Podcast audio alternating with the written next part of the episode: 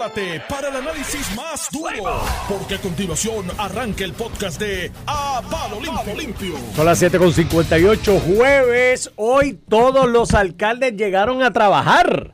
Gracias a Dios. Ninguno se ausentó.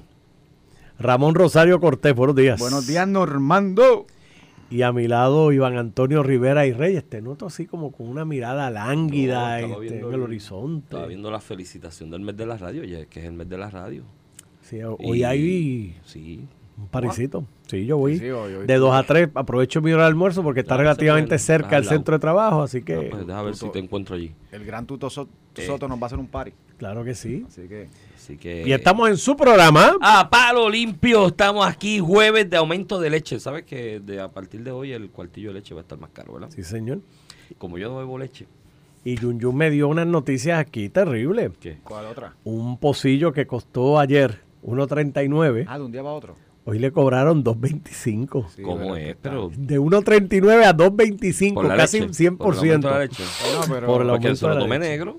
Digo, digo y yo. si se lo cobran más caro y le dicen, no, es por la leche, y que si- es negro. Lo que yo siempre digo, y si en el negocio al lado es igual de bueno y más barato, comprar el negocio al lado. Pero también hay una realidad con los comerciantes. O sea, llevan aguantando aumento de luz, No, no, no. Y los, agua, y los palos del gasolina. COVID todavía están eh, recuperando los gastos del COVID. Hermano es mío, complicado. Yo fui a un café allí por Complicado. Cerca el de donde trabajo. aumento ese que- al salario mínimo se hizo salir agua. aumento- ah, otra cosa, Normando, y esa fue la, esa es la más importante. A estos pequeños y medianos comerciantes, lo más que lo ha chavado, el aumento del salario mínimo.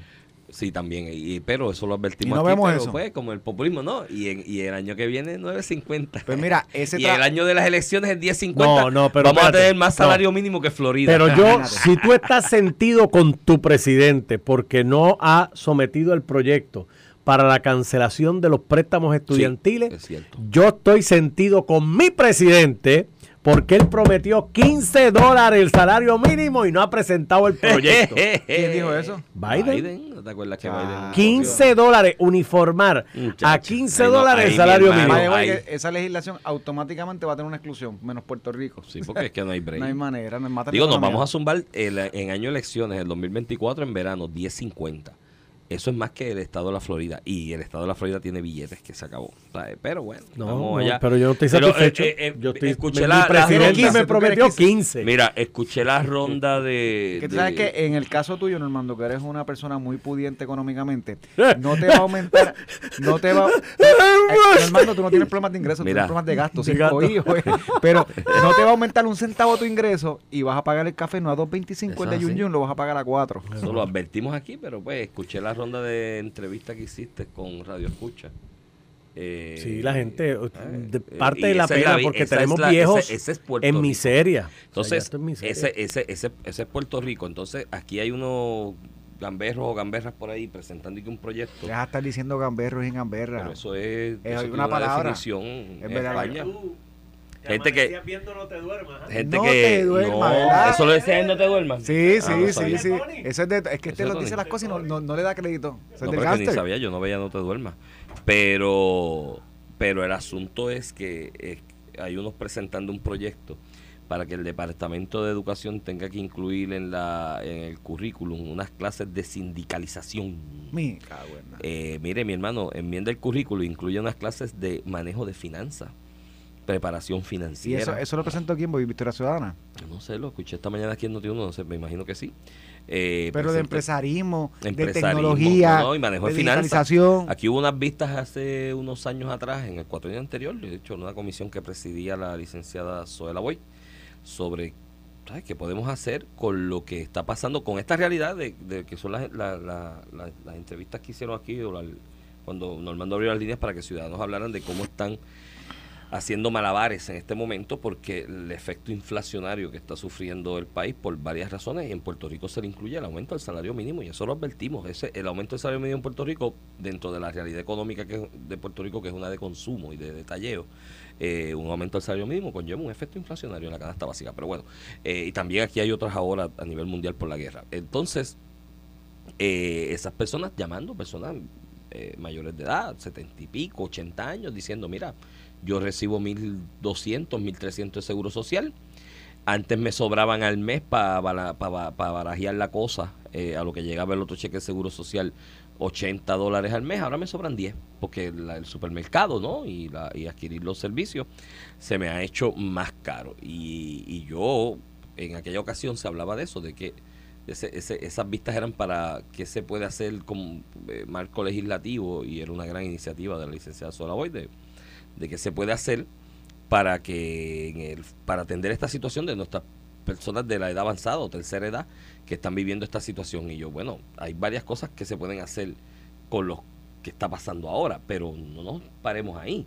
Vamos a hablar de qué va a pasar con los que van a llegar a la tercera edad dentro de dos generaciones o tres y cómo comenzamos a trabajar con eso desde la escuela y, una de las cosas que se debe incluir es manejo de finanzas, preparación financiera, porque eso no se enseña en Puerto Rico.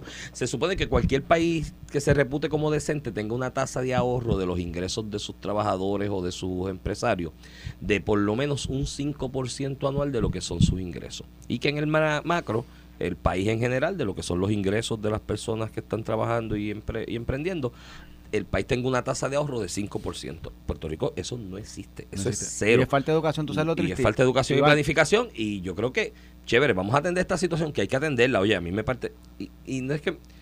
Me parte el alma, pero también digo, espérate, esto yo lo, lo viví. O sea, yo vi a los viejos míos, yo chamaco, con lo que daban de cupones, que eran como ciento y pico de pesos para los tres, para una familia de tres, ellos dos y, y- y yo. Y tenían una agencia de billetes de lotería. El viejo mío vendía billetes de lotería, la vieja mía se iban todos los jueves para Guabuena y vendían los billetes y regresaban por la tarde. Y eso creo que dejaba 70 pesos semanales, neto, después de que sacaban los gastos, pues hay que pagarlo y demás. Con eso tenían que manejar todo. Eh, yo vi, yo vi la nevera con una con un guineo maduro y un tarro de café. Mira, a, Iván, a los y- últimos días. Y lo triste es que nosotros no, no llevamos a, la- a nuestros estudiantes de escuela pública, ¿verdad? A nuestro sistema escolar no le damos esa herramienta y están compitiendo con nenes que tienen esa herramienta. Los otros días yo hablaba con un amigo, que el nene está en un décimo grado, cuarto año de nuestros colegios prestigiosos de acá de San Juan y me dice, chacho, tiene una clase de finanzas que le dan una chequera, un tal y en Es Excel, un presupuesto Manéjalo. Y manéjalo. Y todos los meses, y todos los meses le meten como que un, un handicap, se explotó la goma, hay que cambiarle una que- goma. ajá. Para que ellos se ajusten y te tengo que decir Y en que, el sistema público eso no lo estamos mira. Iván, en Así que temas, toquen eso.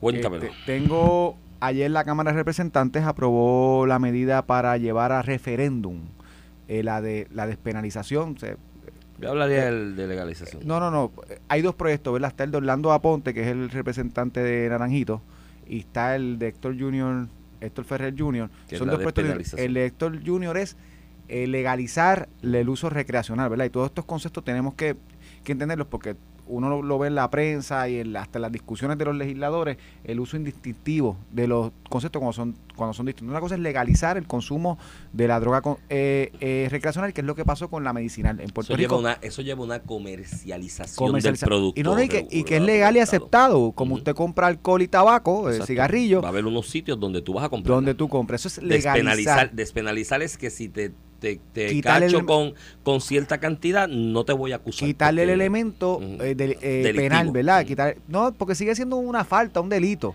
Sí, pero, se, se pe- se penaliza con una multa no te, administrativa no te someto al proceso un proceso de desviación.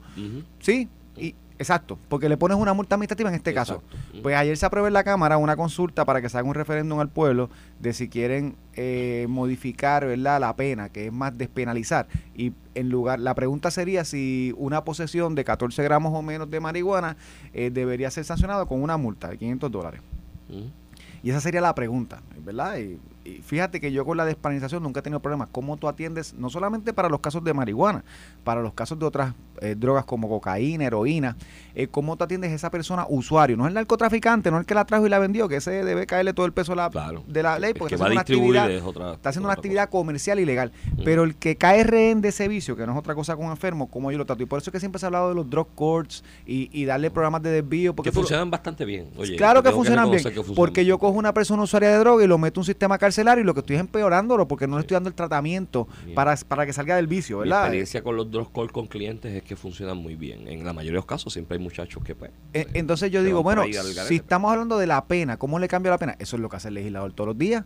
O el asesinato en algún momento tuvo un range de, de, de pena de tantos años, tantos años, y hoy son 99 años y en primer grado. Y, y le pongo pena fija, la subo, las bajo, eso es lo que hace el legislador todos los días. ¿Tú te imaginas que tengamos que consultar al pueblo para cuando yo quiera cambiar de nuevo esa la pena. Entonces, eh, si, si, si la legislatura está considerando cambiarle la pena a la posesión de marihuana, no el que tiene licencia medicinal, eso es legal, eso es eh, la, la utilización de marihuana, de cannabis para usos medicinales con licencia, eso es legal. De la recreacional, de que cualquiera vaya al puesto o a un sitio específico y compre y la consuma. Porque yo tengo que preguntarle al pueblo de Puerto Rico si lo que estoy bregando es con la pena. De hecho, cuando se le puso una pena de lo que se haya puesto ahora, menos grave, grave, dependiendo de la cantidad, eso no se consultó el pueblo. Además de que eso cuesta 2 millones de pesos. Si tú haces un Pues evento lo más barato posible. Pero si haces la consulta, Son dos millones de pesos. para legalizar, debe, y sacarle provecho al Pues, mercado y pero que fíjate que impuestos a lo que- de eso, recoge ingresos de A- esa actividad económica para el fisco. A lo que voy es que la medida, aunque yo puedo coincidir de que vamos a tratar distinto al usuario y pues no meterlo preso, además que eso nos cuesta. Metemos un tipo que, que tenía una bolsita de marihuana en la cárcel y estamos pagando 60 mil pesos eh, anuales por, por, por mantener ese, ese confinado. Eso hace. Este, además de que nos cuesta, creo que no es la medida correcta de atender a ese usuario, ¿verdad? Para que salga del vicio, bla, bla, bla, bla, bla. Este, entonces hacer un referéndum, yo puedo coincidir, pero ¿por qué referéndum? Legislarlo, a ver si tienen los votos.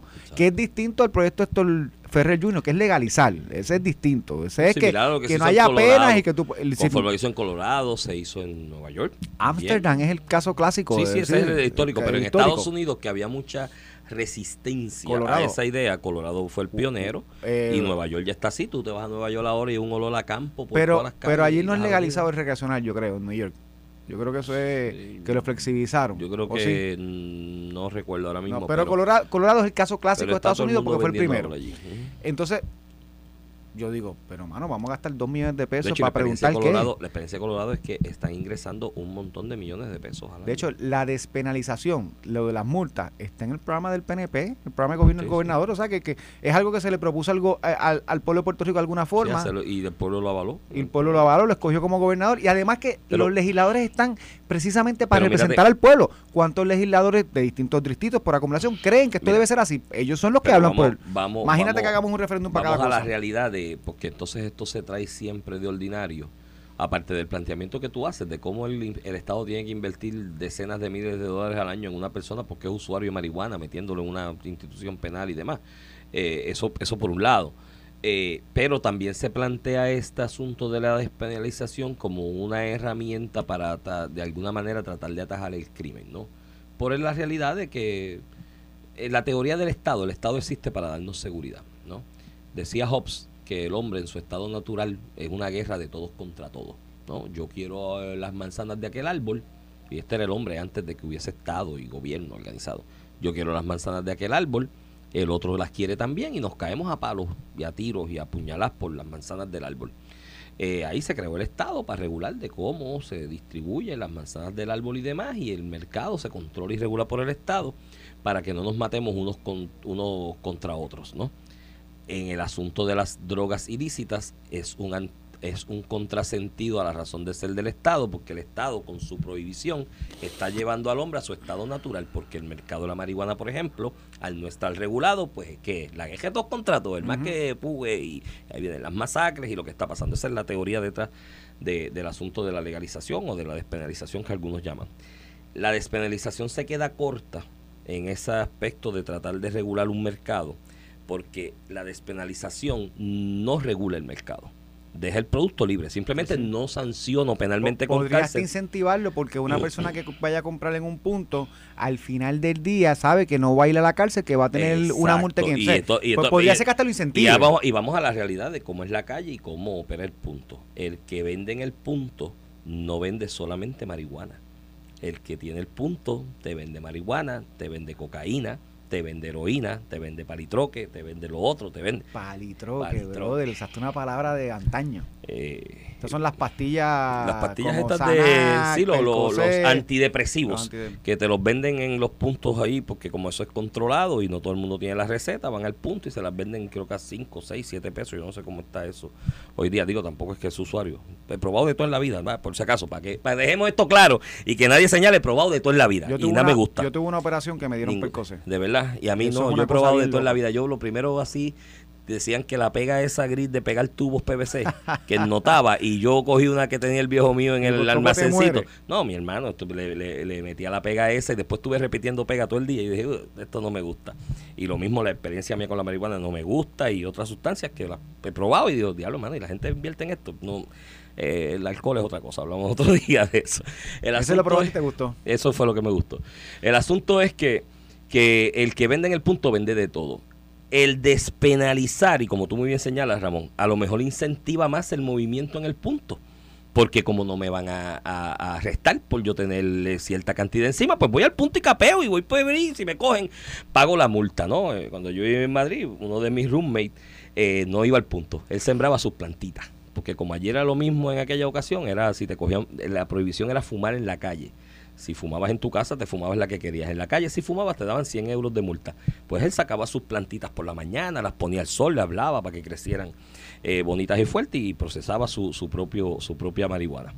Pero el despenalizar no resuelve ese problema que se ha, se ha señalado de tratar de desmotivar la actividad delictiva porque el del punto no vende solamente marihuana. Es más, te voy a decir más, yo no sé cómo está operando esa cuestión de los puntos hoy día pero no creo que la marihuana sea la forma de sostener económicamente una operación de un punto de droga. Porque por ahí hay marihuana en todos lados. Ahora tú vas allí y te dices que estornudaste mucho por la noche y te dan una licencia de cannabis y vas y De compras hecho, moñita. en Puerto Rico, así que en, no en es- Puerto Rico, que no, no es- no- lo de la marihuana no es legalizarle es otra cosa porque ya es un concepto organizado sacas el producto prácticamente del mercado ilegal y lo legalizas y le sacas fondos Pero, y, pro- Iván, y provecho. vamos a hablar en plata. Yo la vendería en la plaza del mercado al lado del orégano y el recaudo. Vamos a hablar, se va- vamos a hablar, vamos a hablarlo en plata. En Puerto Rico, la marihuana está eh, recreacional de forma práctica. Aquí Sí, tú, sí. aquí tú llamas al doctor por teléfono, un doctor que no conoce, y le dices que porque se, se confecciona así, para que funcionara así,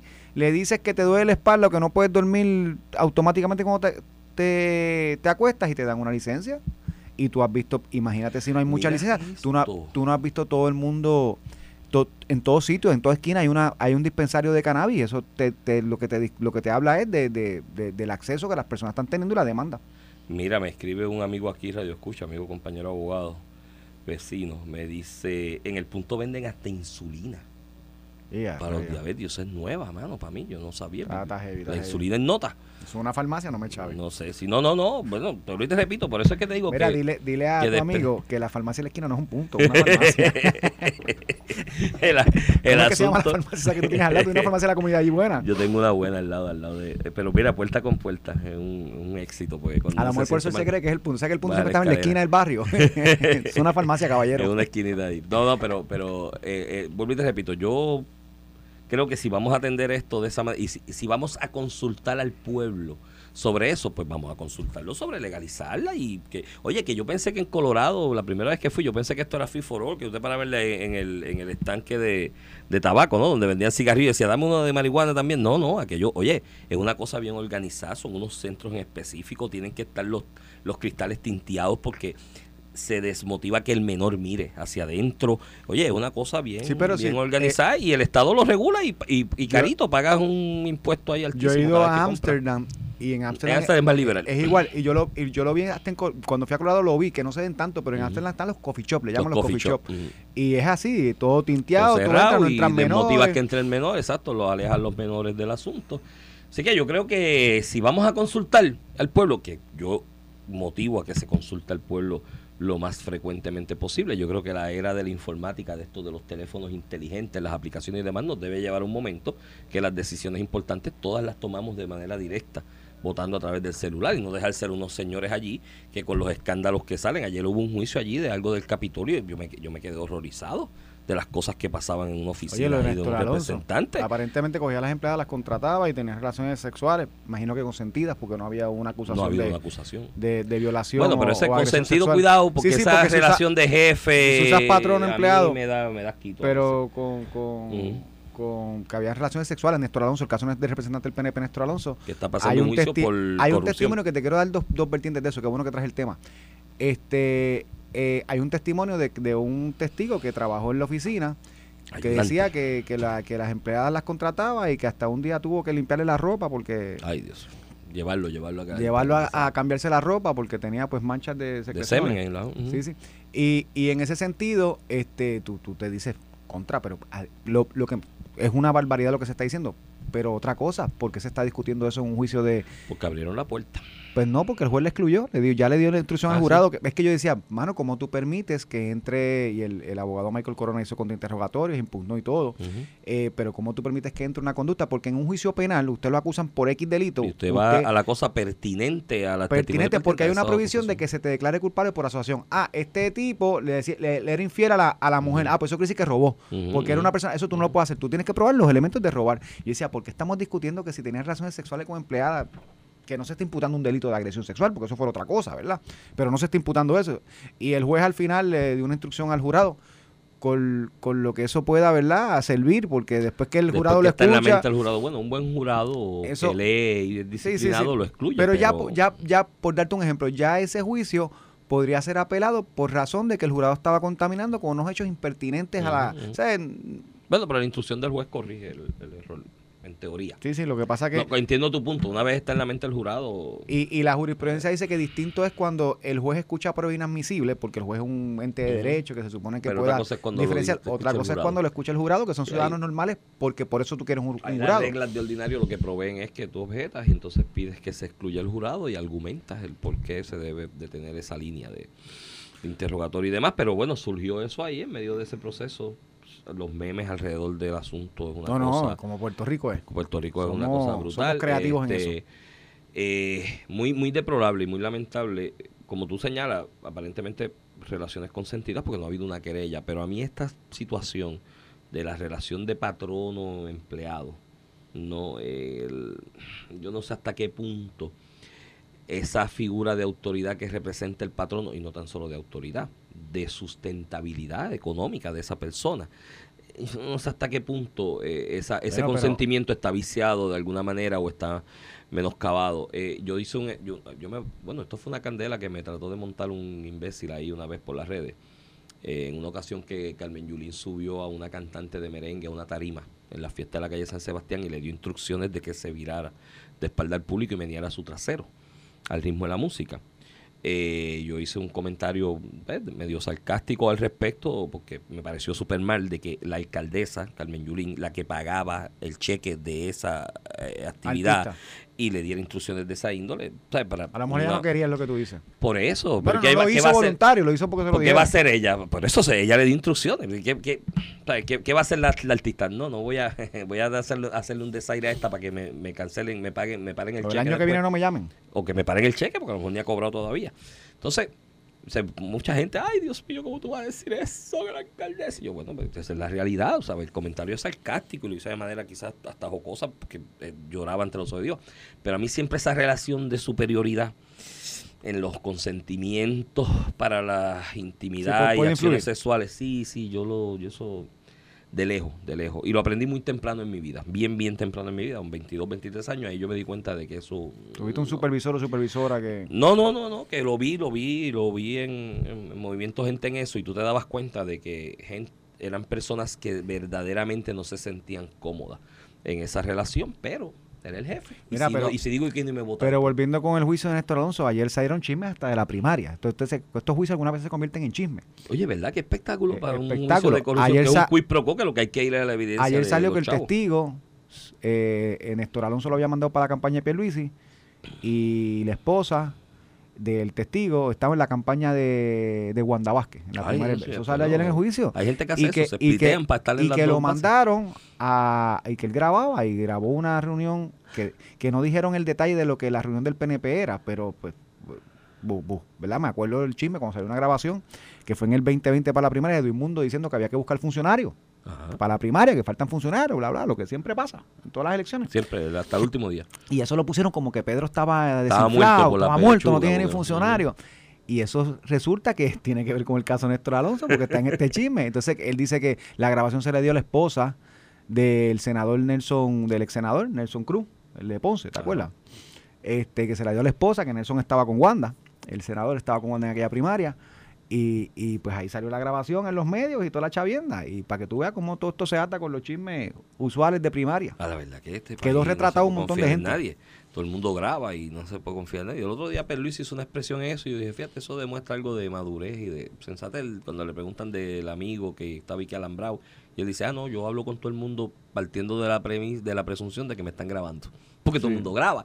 Y es verdad, yo creo que eso es buena Digo, filosofía y, y de vida. y después le añadió además que yo siempre acto correcto porque, Ah, porque claro, so- porque- solamente decir que yo estoy pensando que todo el Sí, mundo me sí, graba, ah, eh, ah, tú no dices nada porque te están están guiando, grabando. te están guiando. Pero no, añade Sí, después, eso, pues, eso que- añadieron. Y, y hablando de esos temas así del Capitolio y de esas atrocidades que pasan, ayer, y no, no lo habíamos comentado, que se le encuentra causa a un ex representante de ustedes, de los Penepos, de allá del área Ramón Luis Rodríguez, ex Ramón Luis. Rodríguez, que fue expulsado. Que fue del expulsado del cuerpo. Que también en esa ocasión, siendo el representante, una tuvo, tuvo un amorío con, con una, una relación Sentimental. sentimental consensual con una empleada, ayudante, a la que después le montaba o con ella montaron un kiosco, una corporación en otro lado. Y había, y casos demás. hasta, había hasta casos de viol- Y en violencia. aquel momento, cuando en el huracán, explota. que se fueron las líneas de telecomunicación en todo el país, él aparentemente en aquella ocasión trataba a esta ayudante, trató de, de contactarla vía telefónica, ella no le contestaba por razones obvias, no había señal de celular en ningún lado. El hombre se desesperó, sacó el macharrán machista este que no respeta al ser humano, ¿no? Lo que yo he dicho, esto tiene que ver con el tema ayer de la violencia. Esto es humanizar al individuo. Como este individuo le puede pasar por la mente que si ella no me contesta el teléfono, se merece que yo vaya y le dé de una garnata. Aparentemente, pues él la había agredido. Digo, aparentemente. Aparentemente no. eso, eso quedó en nada. La Eso quedó en nada la- porque después la- salió versiones de que el hermano de él fue a donde Fue. ella mientras estaba en el proceso de ir sí, a la fue- causa. La probatoria fue por Ah, incumplimiento del deber por, por su manejo como Pero en aquel momento hubo un señalamiento también de violencia doméstica y se señalaba que un hermano de él fue donde ella, convencerla, mira, si haces esto, le haces daño, te quedas tú también sin trabajo. Ahí lo que lo que lo que te hablaba ahorita, de la dependencia económica, ¿no? Como Sí, sí. incentivo de ese supuesto consentimiento, que siempre hay que cogerlo con pinza. Y pues mira, al final del camino ahora termina acusado por violencia doméstica con su y le van a esposa y, maltrato del menor. la le van a, a levantar, me imagino, La probatoria, la ya están, ya están están diciendo pidiéndole que se la le- levanten la porque violó, cometió una violación de ley. O Eh, es triste, otra mancha más al servicio público electivo. Y a la Este, legislatura, que yo sigo preocupado, ¿sabes? Si yo esto de, en, siempre digo, Puerto Rico es una colonia y hay unas limitaciones, tan es así que ayer la Junta desautorizó, bendito, los días sin IBU. Todas las mamás que iban a ¿y comprar qué? libretas ¿Y sin sabes IBU. qué? Esas son las cosas que yo digo, mano, en verdad algunas veces hace falta la Junta. Porque Sí, es que se ponen a legislar cosas. es un populismo, proyecto de Ángel populismo. Mato. De que, de que por par de días usted compre lo que sea para Libreta, batería, pega, sea, eh, pega, plantas eléctricas y sin IBU. Clips. Hay una proyección de los recaudos del gobierno para cubrir sus gastos que parte de la premisa es que se va a pagar IBU Ah, sobre sí, eso. Yo quisiera que no hubo, hubo nunca nada, Sí, sí. pero hay unos Corrijo, no era, no era sobre los gastos escolares, eso es en julio quedó. No, no, esa está legislada ya, esa- era sobre para la temporada de huracanes. prepararse para la temporada de huracanes. Y Que era ahora, eh, de hecho, era este fin de semana memorial. Sí, fíjate, yo iba a aprovechar el agua sin IBU. Ibas a comprar agua, mucha gente iba a comprar plantas eléctricas. Y no, yo, yo me di cuenta el otro día por cuestión del... Mira, la ah, mente- cuando el apagón, me di cuenta que la estoy, mente está que estoy mandándote, ready. está mandándote a callar. Estoy ready para el huracán. Lo que me falta es la cajas de agua, que yo siempre tengo como 10 cajitas de agua guardadas allí en la En temporada de huracanes. Sí, sí, porque, muchachos, aquí cuando pasan huracanes, después para conseguir una botella de agua es un lío. Vamos a la pausa. Este, vamos a la pausa y cuando vengamos cogemos ese tema y muchos más. Estás escuchando el podcast de A Palo Limpio de Noti1630. De regreso a Palo Limpio por Noti1 630. Yun Yun preguntando direcciones ahí. ¿de ¿Dónde puede llegar? Yo no soy bueno dando direcciones. Yo tampoco. Buen día, buen día, Este Iván. Rivera quien te habla. Acompaño al licenciado Ramón Rosario Cortés y Valiente. Días, Iván. Mira, me, me dicen que compres el agua sin miedo, que el agua no tiene IBU.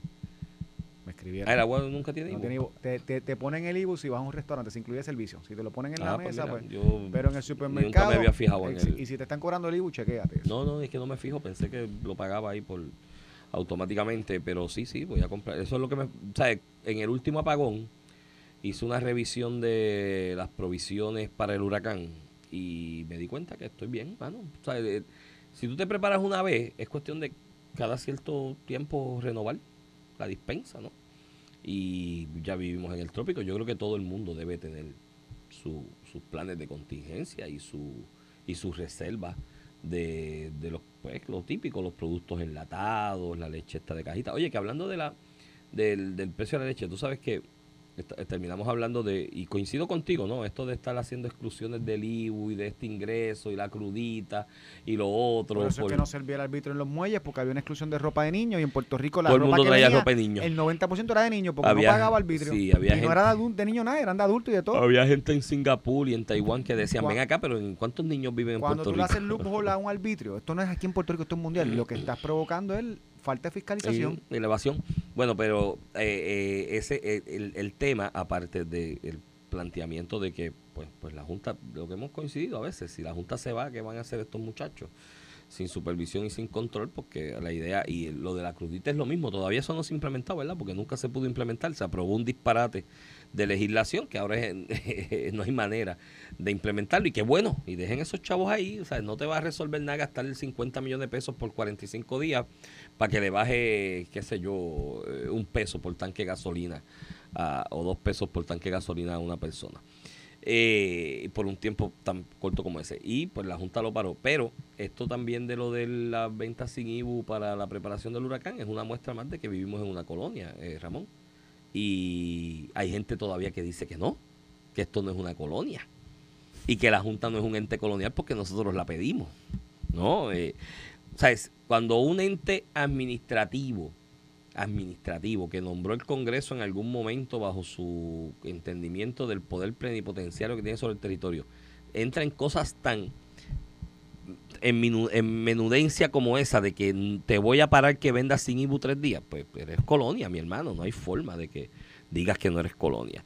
Otro ejemplo de eso es la leche.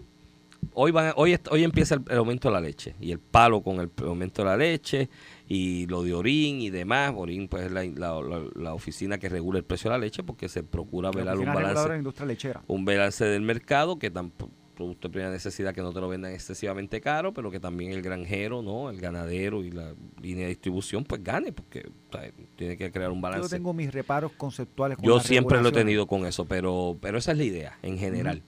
Eh, y ciertamente los ganaderos tienen unos incrementos en los costos de producción. El mercado pues está bien bien competitivo con las leches estas UHT, que son no, las que vienen. entre, entre alimentos, el alimento del ganado, la transportación. La, el diésel, todo, pues te tiene unos problemas.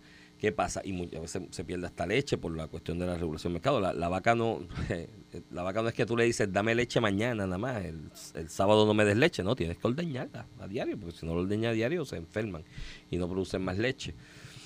En Puerto Rico, eh, la industria lechera por mucho tiempo encontraba un escape para el excedente y poder recobrar ingresos con la leche esa preparada UHT, hay una industria, creo que allá después hubo dos en algún momento, pero hay una principal que está ahí en Atorrey que la preparaba y esa leche que se prepara con el excedente ese que el granjero, el ganadero vendía a precio más, más, más favorable, pues se vendía a 90 chavos el cuartillo, 85 chavos el cuartillo. Y pues aquí un juez federal, don Daniel Domínguez, que lo que hizo fue aplicar el derecho, ¿no?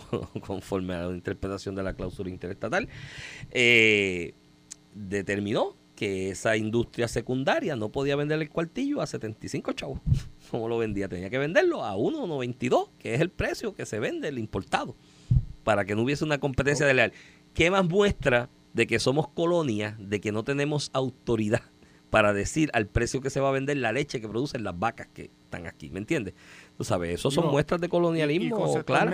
filosóficamente, ¿verdad? De temas de democracia, bajo el estadía. En este caso particular sería lo mismo. La diferencia es que tú tienes representante, votas por el presidente, participas del cuerpo político que hoy no participa. que, que de a la larga nombra los entes administrativos o judiciales que tienen eh, eh, Mira. en sus manos esas decisiones. Iván, eh, te quiero tocar un tema eh, que ayer estábamos discutiendo el caso de Rafi Pina y, en cierta manera criticamos cómo algunos medios, analistas, periodistas estaban cubriendo la noticia como si fuera como si, si estuviéramos hablando de un héroe nacional que no, no puede estar sujeto a la ley, tú sabes, que si la ley dice tal, pero a él no, había que darle una probatoria, una segunda probatoria, y decía, bueno, pues, vamos a aplicar para todo el mundo, no solamente para Rafi Pina, sino para el muchacho del barrio que no tiene chavos ni para abogado, que lo defiende el defensor público, o sea, para ese vamos a, pues no puede Mm. ser para unos ni para otros no, ¿verdad? Y parte yo lo que criticaba era el periodismo de algunos periodistas, no estoy hablando de todo, el periodismo falandurero, tú sabes, que miden el agua, quién es el que es bueno, quién es el que es malo, y ahí esa línea editorial se, se impregna, ¿verdad?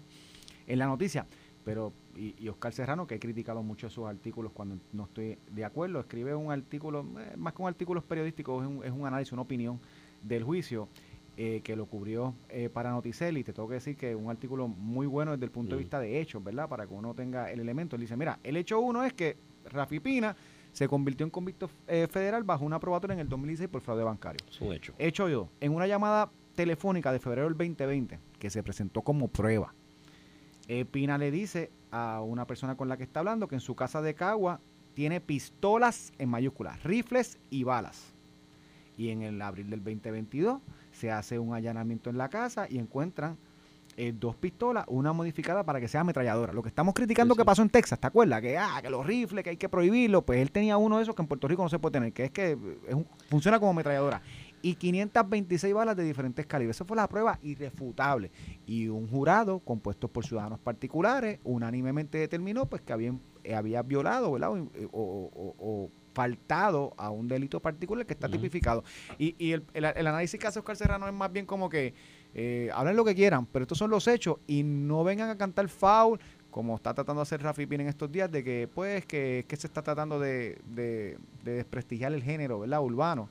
Y, un poco Oscar Serrano lo que dice es, eh, no lo ha desprestigiado nadie, lo desprestigió la misma conducta del acusado. Este, y en ese sentido, pues, creo que es un buen artículo para que uno lea los hechos, porque de hecho, cuando salió este audio, este, la prensa casi no lo cubrió y hubo periodistas que lo cubrieron diciendo eso no se puso porque no se escucha bien eh, en aquel momento eh, cuando se presentó el audio. Yo lo que digo es, mira, Rafi Pina tiene derecho a rehabilitarse, a, reinstalarse a la sociedad, todo ese derecho al mundo. Y su familia, nosotros debemos ser empáticos, tú sabes, es una situación difícil que no se le debe eh, desear a nadie. Pero el cumplimiento de la ley es el cumplimiento de la ley. Uno no se puede tratar distinto a otros porque uno sea una estrella, un artista como la carrera de Rafi Pina, que, que, que que es una cosa que no, tiene paralelos en Puerto Rico de lo que es como productor. Eh, y la carrera que ha hecho con diferentes artistas. Y, y, no se puede tratar distinto a él que a una persona que no tiene esa fama, ese dinero, ese acceso. Punto, ese es mi punto. Las expresiones ayer, de hecho, lo habíamos comentado brevemente de eso de él, de que no se puede estar amarrando, vinculando al género urbano, de música urbana, ¿no? lo que llaman reggaetón y lo que sea, hoy día que no se puede estar atando, vinculando al, bajo mundo o al narcotráfico. Pues, mano, el problema es que como rayos no lo vamos a vincular, porque mira, tú tienes un muchacho ahí que le dicen Anuel, que lo cogieron ahí en una discoteca en el área de Santurce, eh, saliendo con armas alteradas y un montón de armas dentro del carro y lo arrestaron. Anda por ahí, yo no sé, después salió, si es probatoria, no recuerdo, no le seguí el tracto, pero cuando salió, la única vez que visitó Puerto Rico, la primera vez, perdóname, que visitó Puerto Rico después de ese arresto y esa libertad, tirotearon el choliseo porque Eric estaba aquí allí. Eso fue parte de lo que se, utilizó en la sentencia. Exacto. Entonces, pues dicen, ¿por qué compró las armas ilegales y por qué son de él? Porque pasaron Entonces el muchacho, pero te digo del género en general, él tiene estas armas, tiene esta situación, llaman, tirotean en el caso Anuel. Eh, tienes a este otro muchacho, Farruco, que lo citaron allá a la federal porque organizó una fiesta que estaba en violación de ley. ¿Te acuerdas? La de Barbosa, del Día de Reyes, algo así, o de Navidad, que creó un escándalo porque estaba todo el mundo en COVID, en cuarentena, encerrado, nadie podía salir y allá había mil gente con medio mundo de artistas de ese género, carísimos algunos de ellos, que fueron allá a tocar tarima, equipo de sonido. El, el administrador residencial nunca vio que montaron la tarima una tarima enorme. Pero todo eso se montó allí. pero ¿qué va a hacer el Y hubo la, pues, pues llamamos a la, policía, y la policía, que no, él dice que llamó. policía sabe. No, él dice que llamó por eso, ¿sabes? Entonces, eh, eh, ahí está ese otro muchacho. Otros de los arrestos que ha habido y, y demás, y tiroteo. Si tú tienes un vecino, Ramón, que le tirotean el negocio, que anda con 20 escoltas y chaleco a prueba de balas cuando entra y sale de la casa, y no es agente de la DEA ni del FBI y de demás. ¿Qué tú piensas? ¿Y qué vinculación tú haces de ese vecino? ¿Ten algo? Pues eso es así. Yo, tuve, yo, yo, recuerdo allá en el, barrio del en Comerío, frente a mi casa, cruzar la calle así. Este vecino, que era un nebuleo, salía nada más que a las 3 de la mañana. Eso era fijo, 3, 3 y media de la mañana, el hombre salía en su carro, va, y llegaba. Y el viejo mío cuando se desvelaba me decía, mira, ahí fue este de nuevo a las 3 y media de la mañana. Era todo un nebuleo de gente con armas entrando y saliendo frente a la casa. Pues el viejo mío me decía, yo era chamaquito, me decía, este está en algo, porque este, eso, eso es todo un nebuleo y esa hora de salida. Y sí, efectivamente, un día yo me estaba cepillando los dientes para la escuela, ya más grandecito, en intermedia, y veo este revolú de biombos y cuestiones y había agentes del FBI allí en el barrio para tirar para el techo, apuntando todos con rifles para la casa de él y diciéndole sal que abre la puerta, que vamos a entrar. Eh, y pues estos muchachos no quieren que le vinculen el género con el narcotráfico. Pues, eh, entonces, la, vete a las líricas de las canciones, la tiraré entre ellos, este voy a explotar, que los muchachos de tal lugar, los de tal igual punto. pasaba con la salsa de rock and roll. Bueno, pues está bien, pero no digas que no te vinculen porque tienes una pero vinculación. Fíjate pero fíjate que yo no tengo problema ni, ni, con, ni con la letra. De hecho, yo cantaba reggaetón, todavía la escucho, a mí me gusta el reggaetón. Yo no tengo problema ni con la letra, tú decides con tu vida, ¿verdad? Lo que tú haces. Está bien, pero, que no digan que no los vinculen porque hay A lo que voy, todos los géneros que apelan a la juventud siempre han tenido, lo tuve rock and roll, la yo no tengo problema ni con la letra. Este, lo que tengo problemas es con las acciones personales. Tú puedes decir lo que sea, puedes producir el evento que sea. Eh, no puedes tener licencia poética. Tienes licencia, poética. Mm. Lo otro es tus acciones eh, personales, ¿verdad? Cometiste una infracción que tiene una pena, pues, mano, tú sabes, y consecuencias. Y lo otro que me molesta con lo de las letras no es la letra en sí, es la gran hipocresía que nosotros escuchamos a muchas personas. Eh, eh, eh que se desgarran las vestiduras. reconocidas hablando de la violencia de género, de que uno tiene que expresarse sin atacar a la mujer y los escucha y están escuchando Bad Bunny idolatrando a un artista que sus canciones bien o mal lo que hace es eso, sexualizar la figura de una mujer y tratarlas como esto, que si está con 10 mujeres, que si cambia con una mujer de un día para otro, eso, esas son las letras de, del artista se cosifica a la mujer. Y yo no tengo problema con que tú lo escuches, yo lo escucho. El problema que yo tengo es con que tú tengas un doble discurso cuando estás hablando fuera. porque, porque le estamos pidiendo una conducta a nuestra sociedad distinta a la que está educándose nuestros niños escuchando esa música, pues vamos a cambiar. Vamos a criticar a todo el mundo igual. Hay que ser consistente en ese, en ese aspecto de, lo, de los planteamientos que se realizan y demás y que se, se señalan públicamente. Y pues, eh, ahí están los hechos. Bueno, Rafi Pina pelará. llegó gente a decir, ayer, los federales cogieron una ganga grandísima controlada por, por, por una persona con su que le llamaban guasa los federales lo cogieron, olvídate, se llevaron como a 50 personas como parte del operativo. Este, y, yo me imagino que no diremos que WhatsApp este, no le expliquen la ley de probatoria, ¿verdad? O sea, nosotros como ciudadanos vamos a pedir eso. Eso es lo que estamos haciendo en el caso de Rafi Pina, que es distinto. ah, que Rafi Pina lo que ha hecho es ayudar a la gente. Ayudar a la gente hacia Pablo Escobar. Pablo Escobar en Colombia, en Medellín, Antioquia, lo que hacía era ayudar a la gente, le, construía casas, eh, barriadas completas, parques de soccer, facilidades, medicamentos. Eso no implica que el tipo era un criminal que estaba dañando su sociedad y pues, pues nunca enfrentó a la justicia, ¿verdad? O digo, la enfrentó, se escapó y qué sé yo qué, pero tiene una consecuencia legal. Y no estoy diciendo que esto es lo que hizo Rafi Pina, jamás en la vida, no se le está acusando algo tan grave, pero ciertamente hay una pena que se le aplica a cualquier ciudadano, al chamaquito que no tiene abogado, que, que hay que asignarle un abogado porque no tiene chavos ni para el abogado del barrio. Y, y no podemos usar una vara distinta porque esta persona es cool, tú sabes, porque esta persona está de moda. Bueno, siempre sigue el tracto al dinero también. Eso, cuando estás en ese mundo, esa industria y demás, tú repartes contratos y vainas y beneplácitos y hay mucha gente que termina de alguna manera u otra mojado. Y, Terminan pues, en los box de los conciertos, tú dices en los box de los conciertos y en otras cosas y negocios y vainas y eh, eso eso influye eh, de alguna manera. Ayer hablando de este asunto de la violencia y demás el gobernador de Puerto Rico Pedro Pierluisi hizo básicamente un acto de constricción cuando reconoce que los recursos para el área preventiva en cuanto a la seguridad en Puerto Rico pues son están menguados y están mesmados y que diezmados y que y que y que hay de alguna manera que asegurarse de que los escasos recursos que tiene la policía los utilice de manera coherente en el área preventiva, ¿no? Siempre cuando hablemos de la criminalidad, mira, no hay cosa que me reviente más a mí la paciencia de cuando un político se para a decirle al otro que está en el poder y el otro estando de la supuesta oposición, ah, es que mira cómo está la criminalidad y mataron 10 el weekend y 9 anoche y van 19, que fue lo que pasó el weekend pasado, ¿no? Hay países del mundo que su tasa de asesinatos hoy en mayo, países que tienen 20, 30 millones de habitantes, su tasa de, su, su número neto de, asesinatos al día de hoy son 3, 2, 5. Pues aquí un día 10 y un, un weekend 10 y después 9.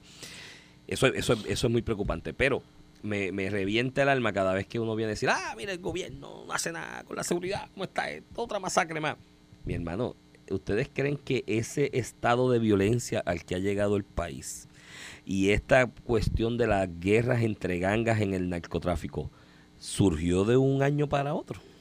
Esto es la acumulación Sí, sí, sí. de un deterioro social que está desde falta de un proyecto educativo coherente para humanizar al individuo y que vea al otro como un ser Y humano. los valores también. Por eso eso incluye los valores, La música, eso lo incluye los valores, lo de la música. se están creando con una música que dice voy a matar al otro y tengo Sí. Bugatti y yo no sé qué más. Entonces, y ve al otro como un perro más, tú sabes, como una cosa, y, y- y eso, eso es un elemento. La pobreza es otro elemento. O sea, tú estás viendo en un mundo donde es- nuestro sistema es capitalista. Y el capitalismo se alimenta de vender productos y demás, y unas imágenes que tú compras, y hay gente que se siente cool porque usa la marca del día y el polochel de mm, 100 pesos, 120. Yo a mí no, yo los compro una de descuento que hay que vienen con damage pequeños y por eso me queda tan mal la ropa. No es porque esté gordo, es porque la ropa viene con damage y dice un size es de otro. Pero me vale 15 pesos el polo shell, ¿me entiendes? Y me ahorro ahí 90 al saque. Pero la gente vive alrededor de eso. Entonces, en un mundo capitalista como este, y, yo apoyo el sistema de libre mercado y de capital, no es tampoco que voy a redar contra eso, ha, generado riquezas y ha hecho mucho bien en el mundo el sistema capitalista. Y ha, habido gente que ha salido de la pobreza y, en buena lid, sin delinquir, que han echado para adelante y muy bien por ellos. Y los ejemplos sobran en el mundo. Eh, en un mundo así, tú tienes un muchacho pobre, en una barriada, y tú dices, diablo, ir para la universidad, zumbarme cuatro o cinco años allí, para cuando termine ir a buscarme un trabajito que me paga tres mil, cuatro mil pesitos al mes, como mucho, o dos mil quinientos y demás, que es lo que ve del otro primo o amigo que lo hizo. Después de tanta quema de pestañas y amanecías estudiando para ganarse tres mil pesos al mes. Y yo me voy al punto y me los gano en una semana. Entonces, ¿cómo tú compites con eso? Eso, eso, Digo, eso es- y hay- y hay otro esta ola de violencia es la acumulación de tantas cosas. Entonces, en vez de venir a criticar que si el que está no hace y que, mano, ¿cuándo diablo nos vamos a sentar para hacer ese plan a largo plazo de este es el asunto? Aquí es que tenemos que ir tocando.